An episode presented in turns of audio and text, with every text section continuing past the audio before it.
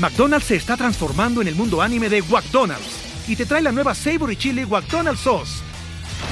Los mejores sabores se unen en esta legendaria salsa para que tus 10-piece chicken wack papitas y Sprite se conviertan en un meal ultra poderoso. Desbloquea un manga con tu meal y disfruta de un corto de anime cada semana. Solo en McDonald's. ba baba go!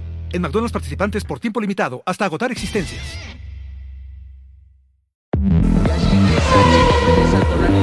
De la carrera porque combinó oportunismo con la habilidad. Entusiasmo el equipo tras los resultados de la Fórmula Latina. ¿Qué tal? ¿Cómo están? A todos los formuleros les damos la bienvenida nuevamente a Fórmula Latina en un momento especial que es esperado todos los años, que es saber quién va a ser el campeón, ¿no? Hoy ya sabemos quién es el campeón de la Fórmula 1 en este año 2022 cuando aún quedan todavía cuatro grandes premios por delante que van a definir el, resto de las posiciones y por supuesto otras cuestiones más. Pero no es solamente un dato y un acontecimiento normal el que tuvimos en Japón con este gran premio que siempre nos atrae y siempre nos deja algo para analizar. Y en esta particularidad que ha tenido justamente esta edición, eh, han quedado varias cuestiones para tocar en el día de hoy, polémicas y temas que, siguen dando que hablar y creo que en los próximos días se va a seguir hablando de esto hasta que lleguemos a los Estados Unidos y tal vez recién allí demos la vuelta a la página, ¿no? Aunque bueno, hay que tomar nota de distintas situaciones que se fueron generando a lo largo de este fin de semana, más allá de esta victoria y campeonato como recién mencionábamos. Eh, las pocas vueltas que dieron en esta carrera, las dudas sobre el final de si era campeón o no, lo que pasó con Gasly y la grúa, bueno, distintos momentos que ya comenzaremos a analizar a partir de este momento. Giselle, ¿cómo estamos? ¿Cómo estás, Cris? muchísimo, Diego, hola. muchísimo que analizar de, lo sucedido en Suzuka, pero eh, como saben, grabamos el lunes y lunes ya también viene cargado de una telenovela tremenda, porque bueno, como saben, eh, la FIA llevaba postergando emitir este comunicado donde, donde contaría si excedieron los gastos o no del límite de presupuesto los equipos en la temporada 2021 y había mucho ronroneo y mucho rumor de que pues Red Bull lo había hecho. Entonces, eh, pues FIA hoy lo ha confirmado, al igual que de Aston Martin y de Williams, aunque Williams, bueno, es una cuestión de procedimiento y que ya lo tiene claro. Y que eh, Aston Martin también en procedimiento y Red Bull procedimiento más exceder el gasto. Ya entraremos en detalles, obviamente, y lo explicaremos bien a detalle. Y Red Bull sale a decir, ay señores, no, espérenme, nosotros tenemos todo bien contadito. Entonces también se va a armar una telenovela que hasta el momento, bueno, pues en eso va. Así que creo que va a ser un programa muy largo, ¿eh? de mucha polémica, porque esta FIA anda, o sea, que bueno, nos da, nos da, bueno, bien para nosotros, ¿eh? porque nos da mucho de qué hablar, pero está bueno todo lo que ha desatado y las decisiones tan raras y controversiales que se han tomado el fin de semana. O sea, sigue siendo la FIA la protagonista de la Fórmula 1 y no me parece. Bueno, un tema, ¿no? Para seguir analizando. Diego, ¿cómo estás? Eh, seguramente revisando todos, ¿no? Este fin de semana el reglamento y, estas cuestiones que nos suman, me parece, a, la hora de ver que una definición de campeonato tiene que ser una cosa que a todo el mundo le quede clara, que sea una verdadera fiesta, que todos puedan festejar cuando corresponde más allá de lo que pasó con la penalización que llega después a Leclerc, pero algo que fue resuelto brevemente, así no estuvo el kit de la cuestión, sí en el procedimiento y en toda esta nueva normativa que se incorporó a la Fórmula 1 a partir de lo sucedido en Spa el año pasado, que particularmente considero es muy confusa, parece que uno ingresa en el terreno de eh, como si fuese un abogado analizando el código penal, ¿no?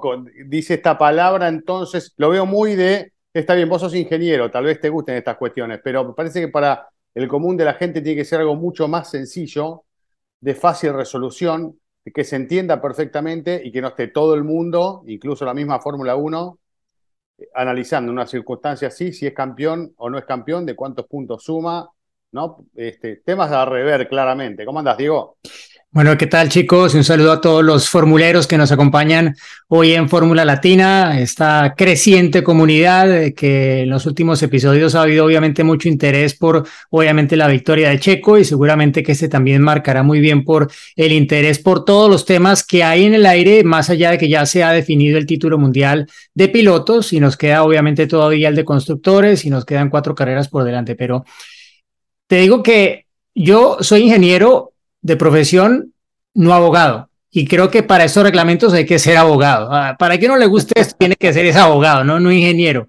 Eh, de pronto el reglamento técnico, pero es que, y el financiero, yo, yo lo más o menos lo he leído, pero hay muchas cosas que, que claro, se le escapan a uno porque no conoce uno todo el detalle de cómo funcionan eh, ciertos procedimientos, y bueno, porque en últimas, aunque haya estudiado contabilidad en la universidad, pues no, no soy contador, ¿no? Entonces hay ciertas cosas que ya van. Aunque hemos tenido el, el, libro de Baldor de álgebra. Sí, ¿no? Y otros tantos de, de contabilidad. Y, creo que tuve muy buenos profesores de contabilidad en la universidad y todo, pero, pero no, hay que, esto ya es de otro grado porque Christian Horner lo dijo hace meses y creo que lo comentamos aquí. Este mundial va a ser también un mundial de contadores. ¿sí? Eh, y ellos han explicado también que un poco la cosa funciona como, bueno, no es cuánto dinero me queda, a ver qué hago, sino necesito gastarme eso, usted mire a ver cómo la acomoda. Funciona así, eh, no al revés. Entonces, claro, y cuando hablamos de contadores, pues comentó, hay mejores contadores que otros eh, y hay unos que igual que con, con el reglamento deportivo o técnico, Depende de cómo lo interpretes. Y si tu interpretación es lo suficientemente convincente, pues pasa tu, tu contabilidad, ¿no? Eh, te pueden llamar a descargos, pero si tú vas a, a, la agencia tributaria o en Colombia es la DIAN, no sé cómo se llama en Argentina ni en México, pero la autoridad tributaria, si tú, si a ti te citan porque hay una inconsistencia o algo que no les da las cuentas a ellos, pues si al final tú pues suministras los datos, los comprobantes y los datos que avalen que tú estás en lo correcto y que hiciste tus sumas y tus restas correctamente, pues listo, pasa. Y es aquí lo mismo, pero con aspectos mucho más complicados y con gente que son así como tiene Red Bull un Adrian Nui en el diseño, debe tener el Adrian Nui de los contadores dentro del equipo, ¿no? Entonces, eso obviamente hace todo muy complicado porque sí, al final son un poco eh, personas que están en un nivel muy alto en, su profesión y que tienen que marcar la diferencia, ¿no? Y aquí seguramente, pues, eh, eh, algunos equipos habrán tenido realmente gente que les habrá permitido estirar al máximo ese presupuesto para luego verlo reflejado en tiempo de vuelta y en puntos en el Mundial. Bien, y en cuanto a la definición de, la carrera y del campeonato, da para hablar, ¿no? he escuchado tu, explicación también, Diego, al respecto. Y, eso es lo que me lleva a mí a, decir lo que recién expresaba, ¿no? De, un sistema realmente complejo que mm, creo que hay que evitar en el automovilismo. Eh, cuando empezamos a sumar reglas y, cosas que lo único que hacen son confundir a la gente, porque este es un espectáculo eh, para la gente, que tiene que ser fácil de comprender. Eh, que tiene que tener reglas claras como las tuvo toda la vida. Y cuando empezamos a sumarle complejidad con artículos para evitar que tal cosa... ¿Quieres que te dé un dato? Metiendo las manos en el barro o los pies o lo que quieran y, no, es, no es el, resultado, no es, creo que la finalidad de un deporte como la Fórmula 1. mira, perdón, les voy a dar un dato para que, porque va muy en línea con lo que tú acabas de decir, mira. En 2018, el reglamento deportivo de la Fórmula 1 tenía 70 páginas. ¿Cuántas crees que tiene hoy en día? 250. El doble. No, tiene 107, pero eso quiere decir que ha crecido en el 51%.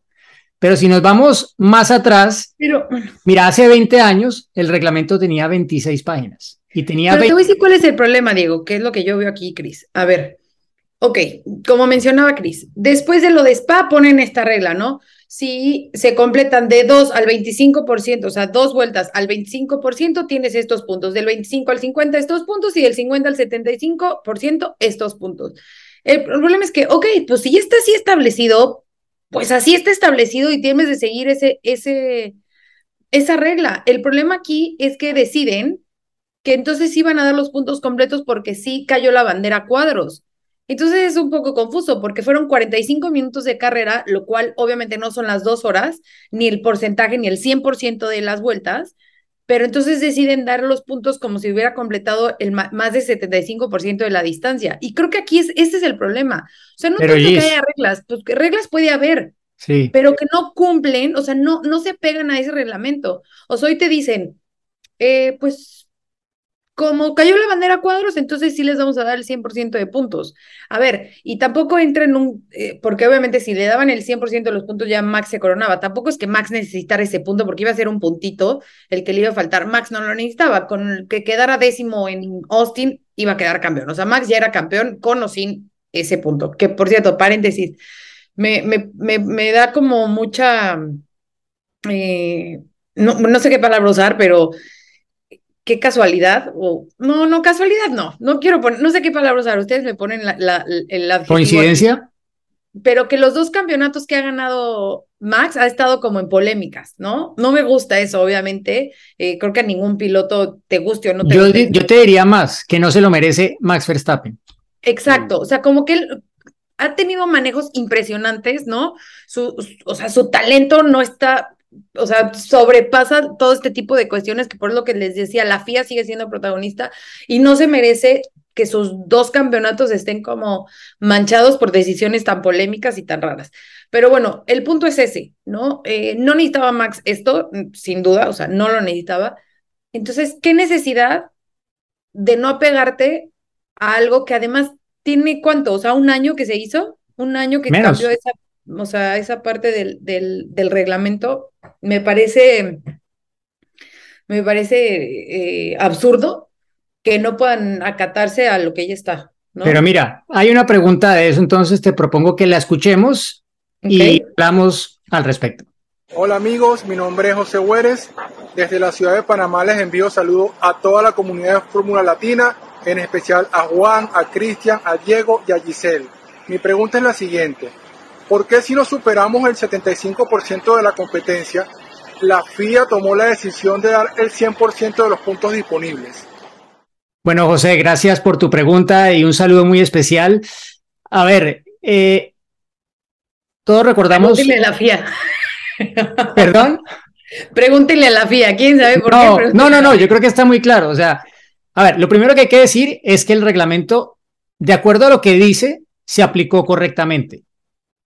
A mi modo de ver, eso es, eso no tiene discusión. Lo que tiene discusión es que el reglamento, como está escrito, no cumple su finalidad. ¿Por qué? Porque si nos vamos a lo que pasó el año pasado en Bélgica, todo lo que se hizo para modificar el reglamento fue pensando en qué? Que no pasara lo mismo otra vez, que una vuelta de carrera diera para otorgar puntos a un gran premio. No hablemos de cuántos, puntos. Porque Bélgica, si tú vas a los archivos, tuvo una vuelta detrás del safety car, nada más, y se dio la mitad de los puntos. Eso era lo que querían evitar. Entonces, crearon diferentes escenarios, diferentes porcentajes. En los reglamentos anteriores se hablaba de más o menos del, del 50% y más o menos del 75%, nada más. Y había que dar, eh, sí, dos vueltas como mínimo. Se aclaró entonces, ok, tienen que ser dos vueltas mínimo, pero sin safety car. ¿sí? El problema es que el artículo, como quedó escrito, simplemente quedó mal escrito. ¿Por qué? Porque no tuvo en cuenta que el año pasado se hizo otra modificación al reglamento, que es la de las tres horas como periodo máximo en el que se puede disputar la carrera desde que inicia. Y lo que pasó en Suzuka es que por primera vez confluyeron esas dos modificaciones. El tener una carrera que arrancó, se suspendió, pero se reinició y acabó al final del periodo de las tres horas. Y, pues nada, claro, miraron el reglamento y, y pues había que aplicar lo que decía ahí y era, eso no, no entraba, lo de los porcentajes en juego en ese escenario, porque la carrera no terminó suspendida. La carrera efectivamente terminó y terminó por el tiempo y así lo marca el reglamento. Y hay que no cumple la finalidad, ¿no? digamos que no cumple con la finalidad. Exacto. Porque vos podés estar tres horas para hacer dos vueltas también. Entonces, un día van a dar dos vueltas Van a pasar las tres horas y le van a dar todos los puntajes. Exacto. Y vamos a estar peor que en Bélgica. Mira, si hubiera llovido, si hubiera seguido lloviendo muy fuerte, esperan, esperan, esperan, esperan, esperan. Y cuando ven que ya se va a ir la luz, dicen, mira, saquémoslos, que den vueltas detrás del safety car y los dejas dar una vuelta para completar el requisito, full puntos para todos. Eso no es una carrera. Pues Eso no. cumple con la finalidad. Eso es repetirlo de spa. Y es justamente lo que esa regla, esa modificación, pretendía hacer, evitar que se repitiera lo de Spa y que se dieran puntos por una carrera que no fue carrera. Entonces yo creo que ahí está la, la explicación y obviamente fue muy confuso y para nosotros en la transmisión fue súper confuso, pero me alegra saber que todas las televisiones del mundo estaban igual de confundidas que nosotros y más que eso, los equipos estaban confundidos. A, Max Verstappen le dijeron, te falta un punto, no, no has ganado el campeonato. Se lo dijeron después de que lo declararon campeón. Ponen un porcentaje y entonces crees que te vas con el porcentaje por el, por el tiempo que se corrió. Entonces, ese es el problema, o sea, que se deberían de haber apegado a el porcentaje corrido. Yo entiendo que cayó la bandera cuadros, no se suspendió, perfecto, pero el tiempo en pista no equivale al 100% de las vueltas. No, no, ni a más, ni a más del 75. 2%. Entonces, sí, es, es la confusión, pero claro, em, alguien que no sigue la Fórmula 1, pues no, no, o que no es tan geek como nosotros, pues no va, no va a leerse los reglamentos. Él solo quiere que le cuenten qué está pasando y si ves que hay una confusión brutal, pues dices, no, esto, esto no saben ni lo que están diciendo y esto, esto es un... ¿Por qué se dedican a, Fórmula 1 si deberían de estar hablando de fútbol o algo, no? Porque, Exacto. O sea, hay que dar crédito de una cosa, que la, la transmisión oficial en términos de las gráficas, todo el tiempo mostraron los puntos al 100%. Aparentemente ellos lo tenían claro, pero lo tenían claro entre ellos con la FIA, pero la FIA nunca comunicó que ellos efectivamente iban a aplicar puntaje al 100%. Sí, aclararon luego, después de toda la confusión, después de que los equipos pensaban que se iba a aplicar esto que se había modificado para este año basados en lo que ocurrió en Spa. Y ya después varios jefes de equipo, sobre todo Andrea Sael de McLaren, salió a decir, mira, al final nos equivocamos todos porque nosotros aprobamos esa regla y la dimos por buena y está mal. y la van a tener que modificar, eso seguro. Oye, y por ahí hubo una, una declaración de, de mm, eh, ahí viene el nombre, ahí viene, ahí viene el nombre, ahí viene, ahí viene, ahí viene. Este. ¿De qué equipo? es culpa de Sofía, ya sabemos. El que era team principal de Force India que ahora está en Alpine. De... Otmar Sarnauer. Otmar Sarnauer, ajá, exactamente. Otmar, que dijo este, que lo, lo que no se ha aprendido que ahorita vamos a entrar en temas de, aprendizaje porque el tema de seguridad está muy cañón, pero la hora de inicio de, de, de, la carrera, ¿no? O sea, dijo, si ya sabíamos que iba a estar esta lluvia y demás, creo que podíamos haber adelantado el evento, o sea, como que fueron palabras que, pues realmente, o sea, si tienes que aprender y quieres llevar a cabo un evento y sabes que viene un tormentón, pues adelántalo para que evites este tipo de cosas, ¿no? Sí, yo lo veo difícil por, los compromisos.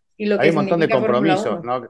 Hay un montón de compromisos asumidos que tienen que ver con el tema del horario de comienzo del Gran Premio. Vos perjudicás tal vez a, a muchos canales o productoras que están preparadas para un horario determinado con tiempo y genera creo que un trastorno importante, ¿no? Me parece que no es tan sencillo adelantarlo, sí, sí eh, demorar, ¿no? Eso tal vez sea un poco más fácil, aunque genera problemas, pero es algo que puede pasar y todos lo tenemos asumido pero anticiparlo generaría un, problema. Porque muchas televisiones hoy en día, bueno, todas tienen sus propias plataformas, ¿no? Entonces, si al menos comienza en el horario, pues luego si se extiende y no puedes ir más en el canal principal o lo que sea, pues envías a tu audiencia a la plataforma y ahí sigues adelante con la transmisión. El problema es que poner de acuerdo a todas las televisiones del mundo que transmiten Fórmula 1, eso es yo diría prácticamente imposible, ¿no? Sí, pero también... Que te pierdan, se pierdan la salida. Y claro, NASCAR e IndyCar, por ejemplo, lo hacen. Últimamente lo están haciendo más. Ven que el clima no va a permitir y, por ejemplo, si es una carrera en óvalo, no pueden hacer nada, no pueden correr. Entonces dicen, ok, adelantamos. Pero ellos piensan de los Estados Unidos y es un canal o una cadena, máximo dos. Y es más, más fácil, obviamente, manejar una situación de, de ese tipo. Y entiendo esa parte porque, digo, muchos años llevo haciendo televisión, lo entiendo, pero también la previsión del clima no es de un día a otro. No, no, no. Tienen ya una idea más o menos de que podía existir esa posibilidad. Entonces, a lo mejor desde antes, pues, una hora, dos horas y podría ser una opción. O sea, puede ser, ¿no? No es que necesariamente yo entiendo perfectamente la parte de la televisión, de la parte comercial, pero puede ser algo que ayude, sobre todo en esos temas, ¿no? La, la seguridad, que es, pues, en teoría, lo más importante que tiene Fórmula 1 y que este fin de semana volvimos a ver otro escenario eh, que nos sigue sorprendiendo, porque yo entiendo y estoy totalmente de acuerdo que Pierre Gasly se equivocó. Pierre debería de haber levantado el acelerador así o fuera solo en la pista. Había bandera roja y él tenía que levantar el acelerador, punto, ¿no? Pero que haya estado un, un una grúa. Una grúa, porque también le pasó al lado a Max Verstappen. Que, que haya entrado una grúa cuando todavía están los autos en la pista es lo que mi cabeza todavía no entiende cómo es posible que lo hayan hecho y sobre todo en una, o sea, en, en condiciones como las que había, ¿no? O sea, con poca visibilidad, además en una pista en la que ya ha sucedido algo, ¿no? O sea, es como que... Sí, por Dios, no invoques a los demonios. Entonces, eh, no, no, me, no, no se me hace congruente si estamos hablando de todo este proceso de que todo es por safety, por la seguridad y que todo es avanzando hacia la seguridad, pero que tú a la hora de la verdad y a la hora de llevarlo a cabo, tú como FIA no lo, no lo realizas, o sea, no tomas en cuenta eso que ha pasado. Y no estamos hablando de que, ay, bueno, hubo un incidente. No, señores, Jules Bianchi no está en este mundo por eso. Simplemente, o sea, no nos vayamos más lejos. Entonces, es increíble, lo puso incluso Checo en un tuit y varios pilotos que hasta lo expresaron, ¿no? Carlos Sainz, o sea, no puede haber otro, o sea, una, una grúa o otro auto o, algo extra que no sean los autos cuando están ellos en pista. No puede pasar y menos en Japón, ¿no? Eh, todavía, con, con, los antecedentes que recién destacabas. Y ahí me parece que se están debiendo un par de charlas importantes, diálogos importantes, pláticas, como lo quieran decir, con los pilotos por la actitud que están adoptando en, determinados momentos bajo una competencia neutralizada con safety car o incluso con bandera roja o con un panorama de bandera roja, para que este, tomen conciencia de cómo tienen que, sumarse al grupo de autos, de cuáles son las precauciones que tienen que tomar, de cuál es el lugar donde, está el problema y cuál es eh, la, decisión a la hora de, de pasar por ese lugar a qué velocidad lo tenés que hacer. Creo que eso tiene que estar absolutamente claro. No puede pasar esto. Ya lo vimos en Monza con, con Debris, cuando sale de la línea del auto y casi también termina generando un problema. Eh, y acá lo vemos con Gasly, muy experimentado, eh, que después recibe una sanción muy dura, justamente producto de esa vuelta donde superó los 200 kilómetros por hora en más de un lugar y hasta llegó a los 250 en otro sector del circuito, fue castigado por eso pero absolutamente entendible la queja del piloto francés por, por esta grúa que no debería estar ahí y tiene que estar todo absolutamente controlado como para que acceda a retirar un auto, insisto, sobre todo en un circuito como el de Suzuka con el antecedente de Bianchi. Así que eh, creo que se debe en una charla profunda eh, y, estas cosas tienen que ser castigadas de esta manera y los equipos se tienen que involucrar con los pilotos para decirle, levantá, tenés que ir a tal velocidad, ojo en este sector, tenés que pasar a 30 kilómetros por hora, aunque el auto esté, esté, en el pasto y fuera de la pista, parado, tenés que pasar igual a 30 kilómetros por hora por ese sector. Después está liberado, ellos tienen esa información. Eh, entonces, ¿por qué no, ya que están tan encima de tantos detalles, por qué no le trasladan al piloto esta situación de que en ese sector no podés pasar para recuperar el terreno y sumarte al grupo de autos. Eh, creo que es algo básico y con un diálogo y con, con, una atención puesta en eso de parte también del equipo, se podría solucionar con muchísima facilidad, sin darle tanta vuelta al tema, ¿no? Sí, yo creo que también aquí ha fallado un poco y no creo que sea coincidencia que lo de Bianchi y esto haya pasado en el mismo circuito, ¿no? Eh, todos hemos ido a Japón, todos sabemos de los problemas de comunicación que pueden existir. Em, no es para eximir a la FIA, ni mucho menos, ni, para señalar a los oficiales en particular que ellos hayan decidido por acción propia de lanzar la grúa, incluso sin tener el aval de, de Race Control. Pero no sé, yo revisando uno de los videos que apareció este, en las últimas horas de un fan que estuvo allí y lo tomó y lo subió a su cuenta de YouTube y luego varias cuentas lo han reproducido. Se ve como el comisario va, de hecho se demoran mucho, llega, pasan hasta dos minutos desde que Sainz choca hasta que llegan allí los comisarios, que para quien está parado allí, dos minutos es una eternidad. Pero para quienes están en la pista, obviamente, si tú ves otras cosas mientras tanto, pues se te pasa más rápido. Mm. Y claro, ellos probablemente tenían la premura de actuar lo más rápido posible para hacer el trabajo que les corresponde lo, lo antes posible, ¿no? Pero en esto, el, uno de los comisarios que sale hace la señal de que, de que necesita la, la grúa para sacar el auto porque no lo puede rodar por los daños que tiene, ¿no? Eh, y ahí apenas él hace la señal, entra en escena la grúa. Eh, no sé si que tenían el aval de Race Control o no, pero, pero es lo que se vio en el video, ¿no? Yo creo que está muy claro, ¿no? Y, y, también hay que decir que no es inusual que en situaciones como de, de premura, de pánico, los japoneses no, no reaccionen exactamente igual que en otras culturas o en otros países, ¿no? Y lo digo porque lo he visto varias veces de muchos años en carreras de motos, de, de coches, de lo que sea. Eh, es algo muy particular. Y sí, no descarto la opción de un Lost in Translation en todo esto, sea lo que lo haya generado. Pero lo que es increíble es que, a ver, dijeras, es la primera vez que se corre en Japón, eh, no están familiarizados con el mundo del automovilismo o de cualquier categoría. No. O sea, cuando la Fórmula 1, por ejemplo, va a un nuevo país, llevan a, a marshals de otros países cerca para que asesoren a los, a los oficiales de pista, para que les expliquen cómo debe de hacer las cosas, para que se acompañen y así obviamente pues sea eh, un ambiente seguro, vamos a llamarlo así. Entonces, supongo que en Japón, pues después de tantos años, y digo supongo, ¿eh? porque pues no se necesitaría, ¿no? Que hubiera como este apoyo de otros, de otros oficiales, de otras culturas, que sin embargo muchas veces los hay, ¿eh? porque he recibido incluso mensajes y hasta nosotros hemos entrevistado a oficiales que por su gusto se van a, no sé, a Italia, a Bélgica, no sé, mexicanos, por ejemplo, que les, por el gusto de estar ahí, van y colaboran. ¿no? Entonces no dudo que en Japón también haya distintos colaboradores pero que con la experiencia que debe tener, o sea, un circuito como Suzuka.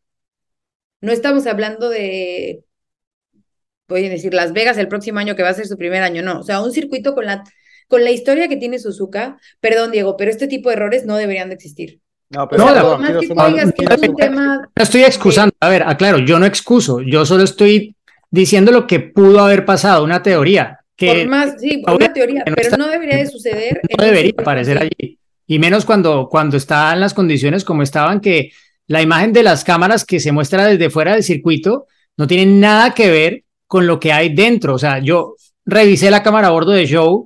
Recuerdan que él hizo un trompo saliendo de la curva anterior a donde chocó Sainz. Y él, en la vuelta en la que está allí la grúa, cuando sale de la horquilla dice, no veo nada. Y después tú vas a ver el video y él fue uno de los que pasó bastante rápido y creo que fue el que más cerca pasó de la grúa. No sé si la vio. Entonces, ahí te das cuenta de la peligrosidad y de que realmente la visibilidad en ese momento era muy pobre para los pilotos y el agarre, pues, era lo suficientemente precario como para que Sainz hubiera tenido el accidente que tuvo y Joe hiciera un trompo saliendo de la curva más lenta de la pista.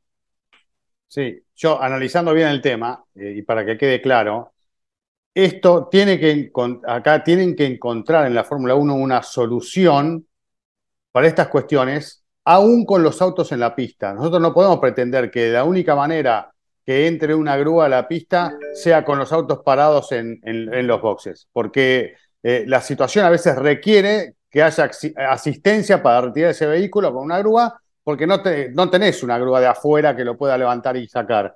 Entonces, el sistema tiene que estar preparado. Nosotros vemos, está el contexto de la lluvia, todo lo que ustedes quieran, que esto lo, lo complejiza un poco más, pero vemos en Estados Unidos todo el tiempo accidente y al instante tenés todos los servicios asistiendo al piloto que se accidentó y, nadie choca con nadie. Nadie se lleva por delante una camioneta. Un, Te digo que sí. Yo estaba yendo a Ituna cuando Juan Pablo Montoya chocó contra la turbina. Está bien, pero y no iba a velocidad de carrera, perdió el control. que hay eventualidades, eh, Cristian. Entonces, por eso. Excepciones. No por eso. En un evento, pará, Estados Unidos tiene carreras todos los fines de semana. No se chocan carreras todos los fines de semana. Eh, contra los puede pasar. autos de auxilio. Siempre alguna vez, alguna vez puede pasar y se tomarán los recaudos en este, en este aspecto, ¿no? Pero digo, esto pasa sobre todo en carreras de óvalo, con asistencia permanente de vehículos auxiliares en la pista varias veces durante la carrera, ¿no? Porque es una particularidad del evento. Y lo tienen ya solucionado eh, y hacen una lectura y un ejercicio distinto este, de, la situación. Así que yo creo que si las cosas se ponen en regla y en orden, uno tranquilamente puede tener a los autos en fila, a velocidad adecuada, en el lugar de, del incidente y no tienen por qué golpear contra nadie y la grúa puede trabajar tranquilamente. Simplemente tienen que estar las cosas claras. Sí, pero pasa, o sea, para que eso pueda pasar, tienen que agregarse otras cosas más a un reglamento ya suficientemente eh, extenso, ¿no? ¿Qué tiene que pasar? que el grupo esté compactado en su totalidad, mm. ¿sí? Lo que significa que, por ejemplo, tú tienes que cerrar el pit lane, que nadie pueda entrar a boxes, porque cuando eso pasa y la carrera está atrás del safety car, hay autos que van a aprovechar para cambiar de estrategia, probablemente, ¿no? pero Diego, o para reparar. No, déjame terminar. Eh, entonces, si, si tú no controlas todas las bases, por algún lado te va a brincar y se va a acabar generando la situación peligrosa. Porque Gasly, ¿por qué, ¿por qué se encontró la grúa a esa velocidad? Más allá de que, a ver, a él le cambió la bandera roja uno o dos segundos antes de que llegara a esa zona del circuito.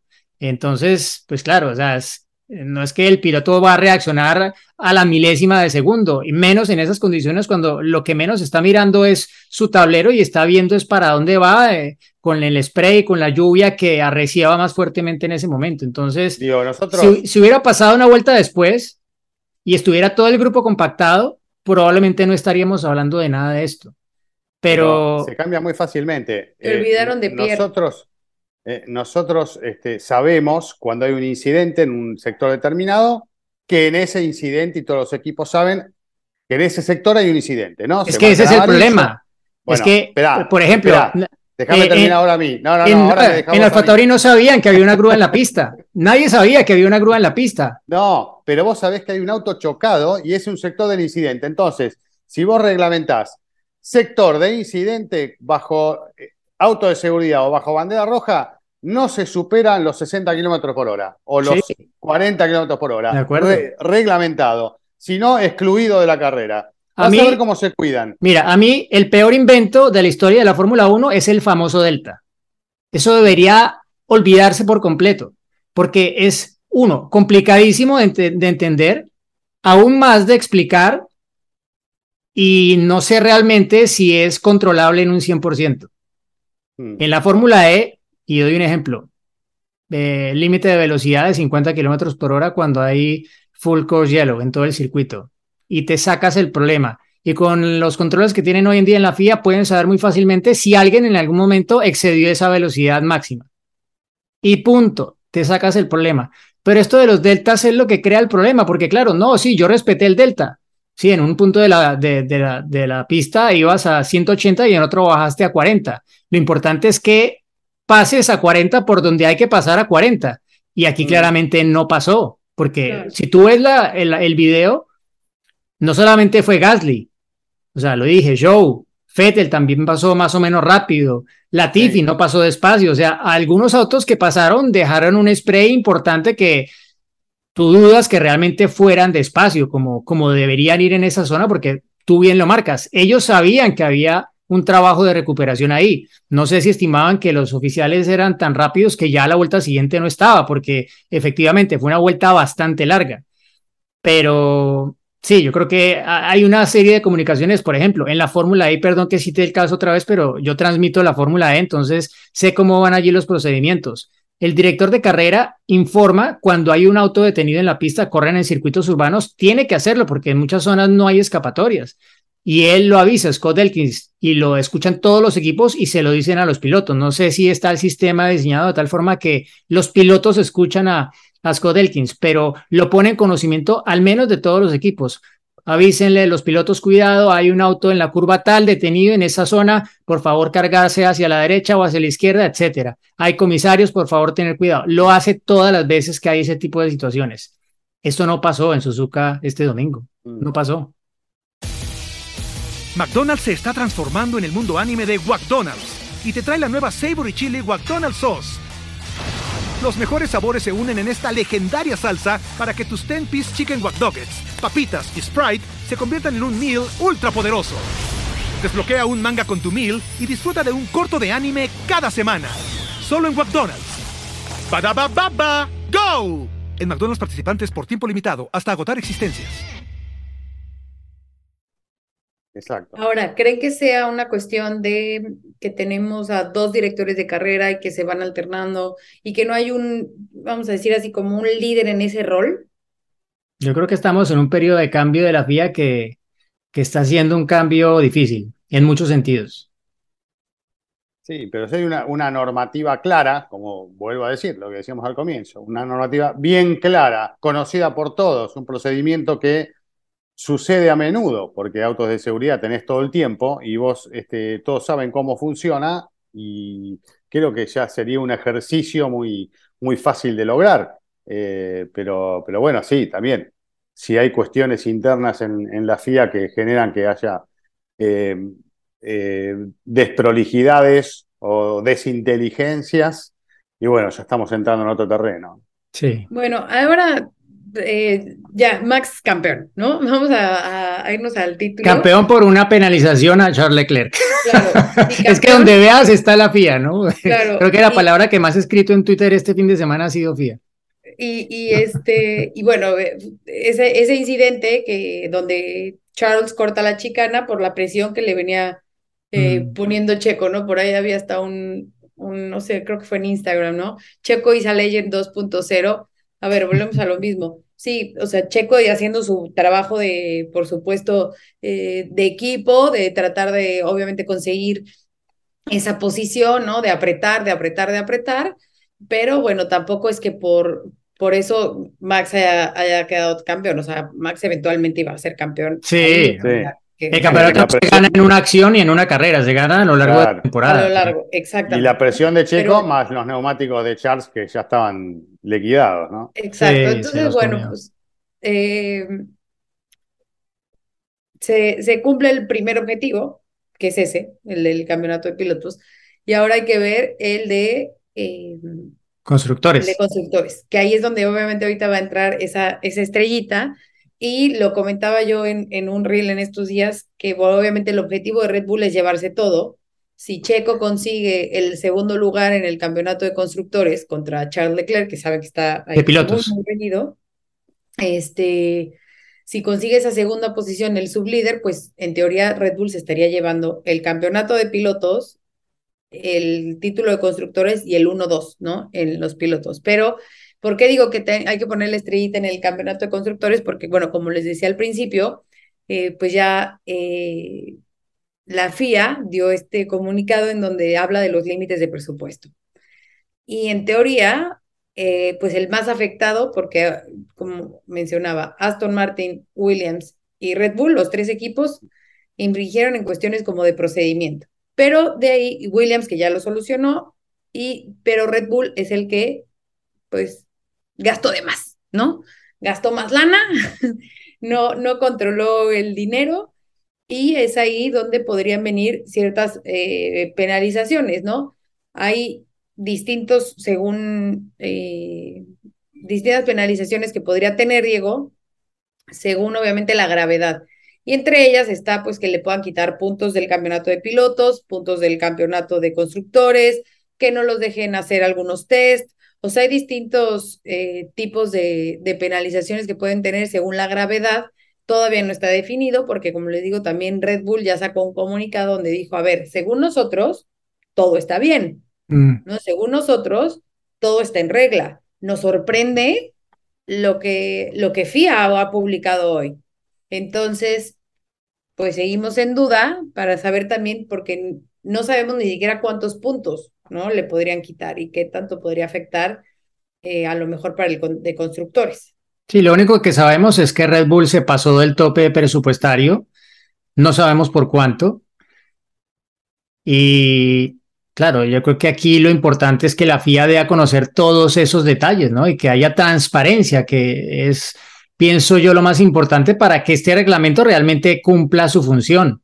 De otra forma, pues será un fracaso. Eh, ya hace algunos años, más de una década atrás, la FIA trató de introducir un sistema de control de uso de los recursos, del tiempo de túnel de viento, de esto, de lo otro, para tratar de igualar un poco más las cargas eh, y hacer la, pues digámoslo, la Fórmula 1 más competitiva que, más allá de que algunos tuvieran más presupuesto que otros, pues solamente se pudiera usar recursos como el túnel de viento hasta cierto punto, ¿no? Para todos. Pero eso fracasó. Fracasó porque no estaba escrito como un reglamento, que es lo que se ha hecho esta vez. Y Ross Brown, pues cuando presentó todo este plan y esta idea de reglamentar de verdad los topes presupuestarios, él dijo que, que una infracción aquí iba a costar, ¿sí? No, esto no era como que, pues me pasé y ya, no pasó nada. Y pues sí, brincaron los demás equipos, pero ¿qué pasa? Nada. Tú puedes pagar una multa por poder gastar más. Entonces, no, al final no, no cumple eh, su cometido el reglamento. Entonces, eso es lo importante, que pues que no quede solamente en eso, ¿no? Pero pues antes hay que conocer exactamente qué pasó y cuál fue el nivel de la infracción que cometió Red Bull. Em, el comunicado habla de una infracción menor, es decir, menos del 5% del tope, que equivale a unos 7 millones de dólares aproximadamente, que no es poco dinero, ¿no? O sea, para un equipo pequeño, 7 millones de dólares te los hacen rendir muchísimo. Bueno, y los equipos grandes, obviamente más porque también son mejores para eso, probablemente. Y yo no te cuento cuánto estaría a rendir. Claro. Exacto. sí. Que me manden uno de esos. Por favor, no entremos Maravillas hago aquí. Pero, pero sí, yo creo que lo más importante es que uno, exista transparencia y dos, que si ha habido realmente una infracción que sea, bueno, clara, pues que haya un castigo acorde, ¿no? Y pues en esto Claro, estamos hablando del campeonato del año pasado, es que eso es lo otro triste, que estamos hablando de un campeonato que terminó hace ya 10 meses. Eh, y seguimos en el tema, ¿no? Y los que obviamente sienten todavía que robaron a Hamilton, pues ni te digo, esto es revolcar un avispero que en teoría ya no estaba. Em, sí. El tema es, vos decís, es una sanción eh, menor. Una sanción menor. No, digo no, yo no la fía.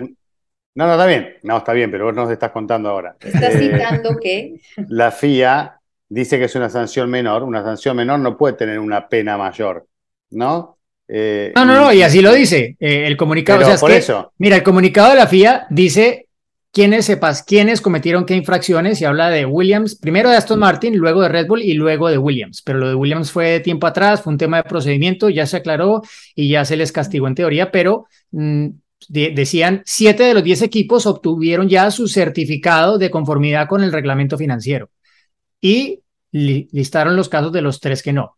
Y luego hay cinco o seis párrafos que hablan de la complejidad del reglamento financiero, de que es el primer año, de que se puede llegar a un acuerdo si quien infringe el, reglamento eh, acepta haberlo hecho y se puede llegar a una conciliación o si no hay una conciliación, entonces pues eh, se puede adjudicar al panel que estudie el caso y determine cuáles son las sanciones que eh, implicaría esto, pero la lista de posibles sanciones es también un abanico de posibilidades muy amplio, ¿no?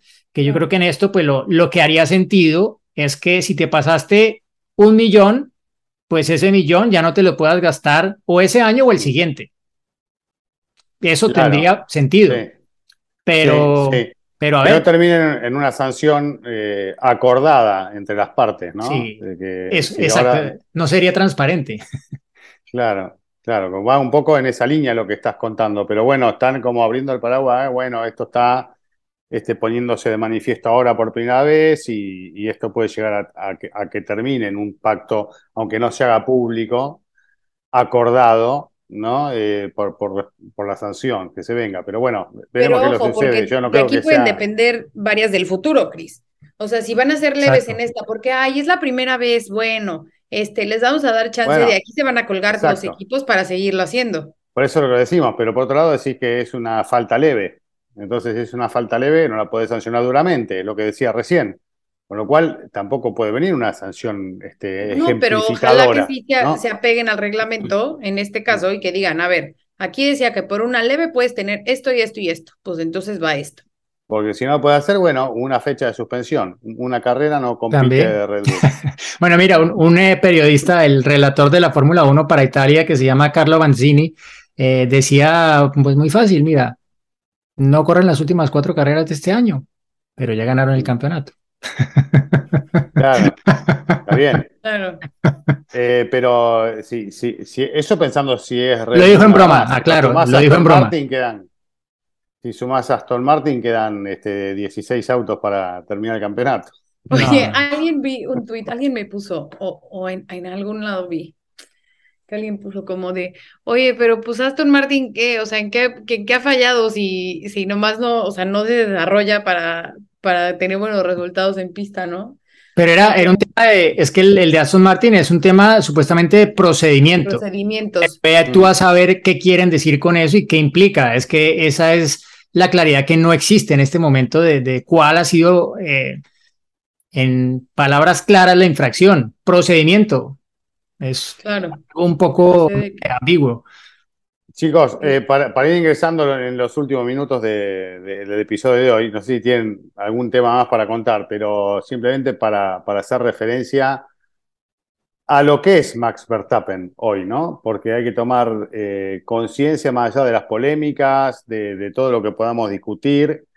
Eh, es una realidad que es un chico muy joven, de, solo 25 años, que está logrando cosas sumamente importantes, que, que está preparado para superar récords de los grandes de, de la Fórmula 1. Sabemos que esta es una época con mayor cantidad de carreras, con un sistema que ofrece mayor cantidad de puntos a acumular a lo largo de la temporada, todo lo que ustedes quieran, pero por otro lado hay una realidad que no se puede esquivar, que es el potencial de un chico muy joven que ya tiene dos campeonatos del mundo, que ya tiene 32 victorias eh, en su historial, que, que, tiene un buen porcentaje de, de, victorias en cuanto a participaciones, porque esto ahora está aumentando, que está próximo a, lograr si es que se dan los resultados en las cuatro que quedan, eh, e, esa oportunidad de ser el piloto que mayor cantidad de carreras gane a lo largo de una temporada, va por 12,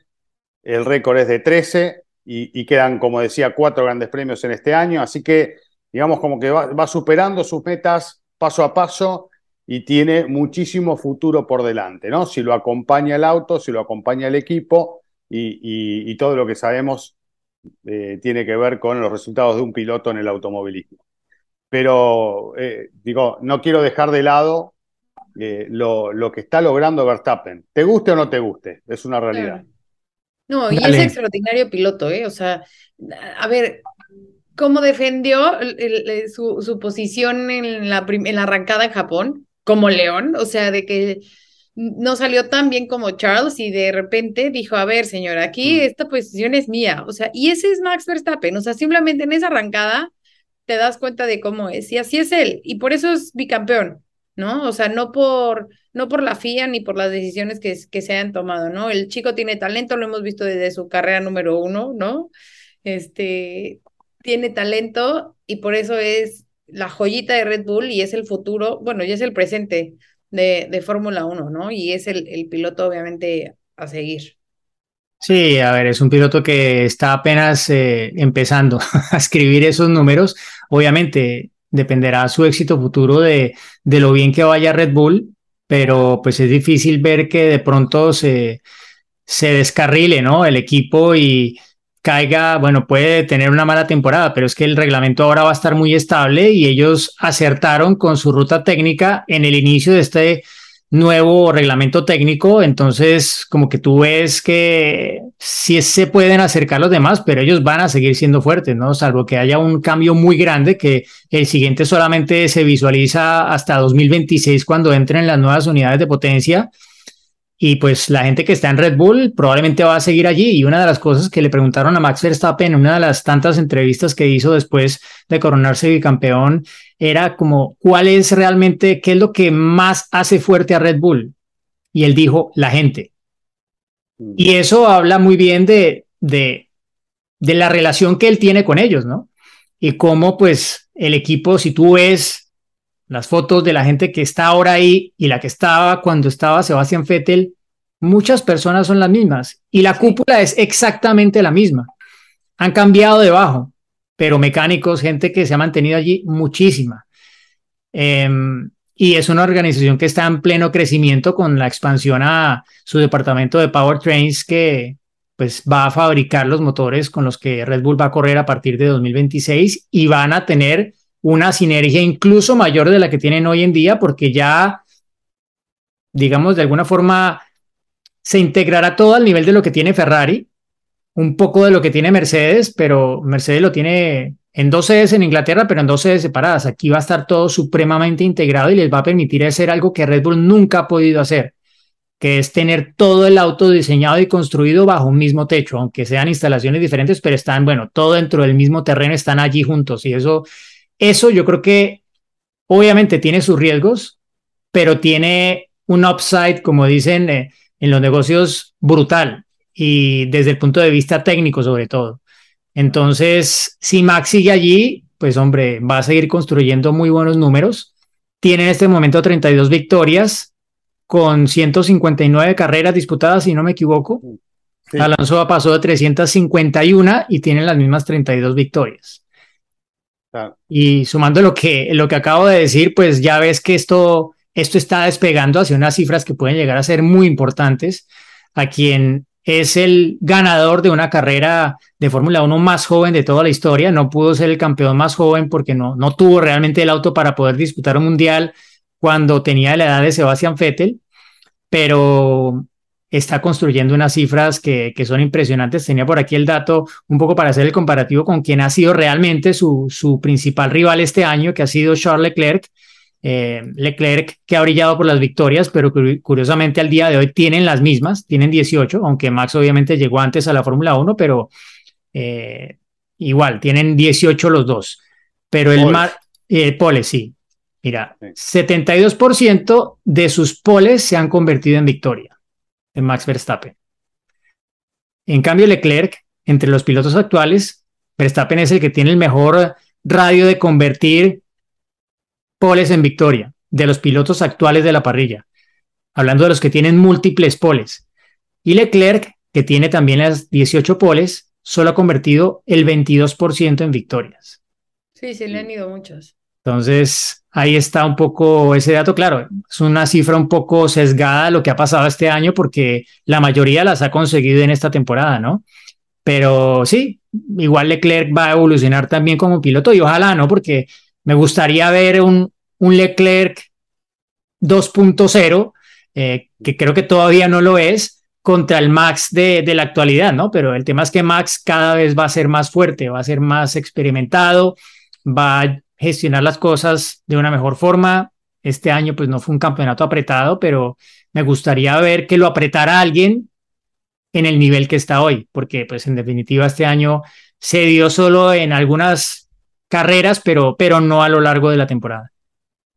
Bueno, y a mí me gustaría preguntarle a la gente, si nos quieren dar su opinión, si Checo va a ganar en México o no. Ya empiecen a opinar. ¿eh? Pues que si le van a ayudar a Checo en México. Le van a dar la oportunidad. Pues obviamente todos quisiéramos eso, pero aquí pues no es de oportunidades y, Max obviamente va a querer el récord de las carreras ganadas, o sea que pues no, no, aquí no es de ayúdame que yo te ayudaré, o sea, ¿no? es de ayúdate, ayúdate que yo te ayudaré. Ajá. Ayúdate, si puedes. Pero aquí es ayúdate, ayúdate tú, Checo, porque, ¿no? Max no lo va a dejar ir, sinceramente no lo creo. Ojalá, ojalá, estaría, estaría muy bonito. Esperamos sus opiniones. ¿eh? ¿eh? alguna anécdota para terminar? ¿Alguna anécdota, Gis, con Maxito? Tú tienes muchas. Mm, mm, mm, ya contamos la de su licencia, de cuando su cumpleaños, de... A ver, estoy pensando en alguna. Híjole.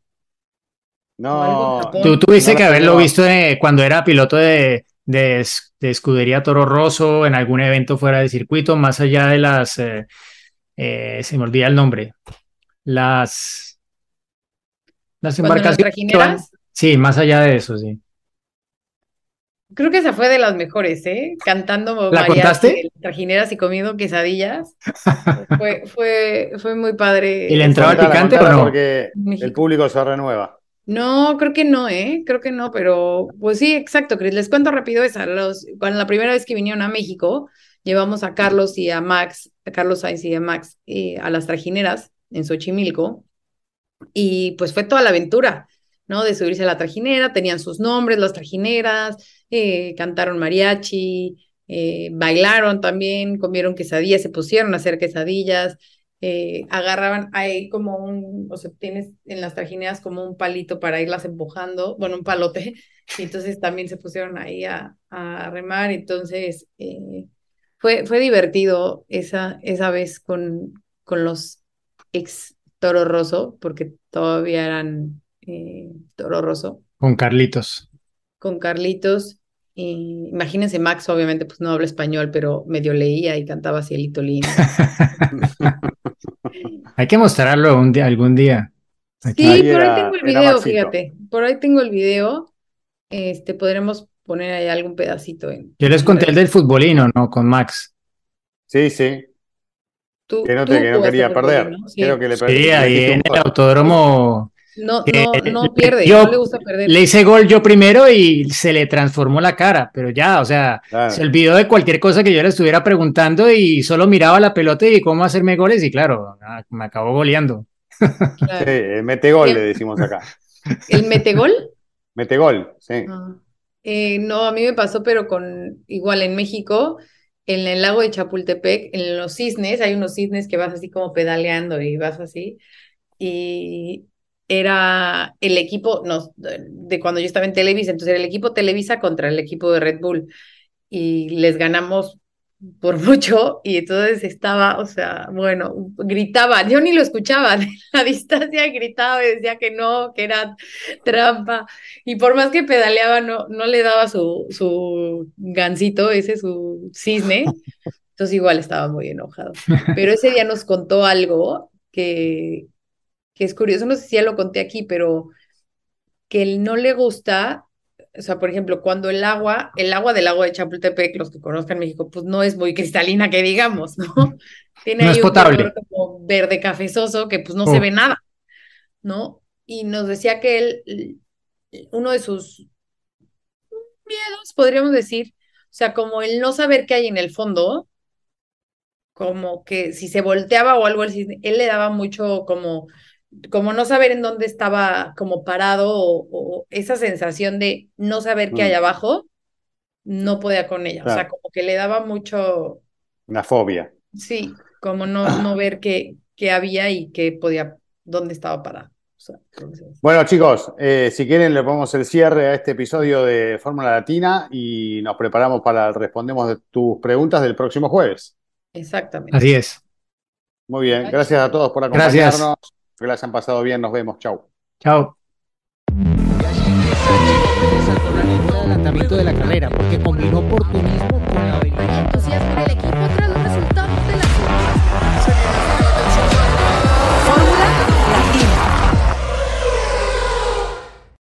Every fan knows the right player in the right position can be a game changer. Put LifeLock between your identity and identity thieves to monitor and alert you to threats you could miss. Plus, with a U.S.-based restoration specialist on your team, you won't have to face drained accounts, fraudulent loans, or other losses from identity theft alone all backed by the LifeLock Million Dollar Protection Package.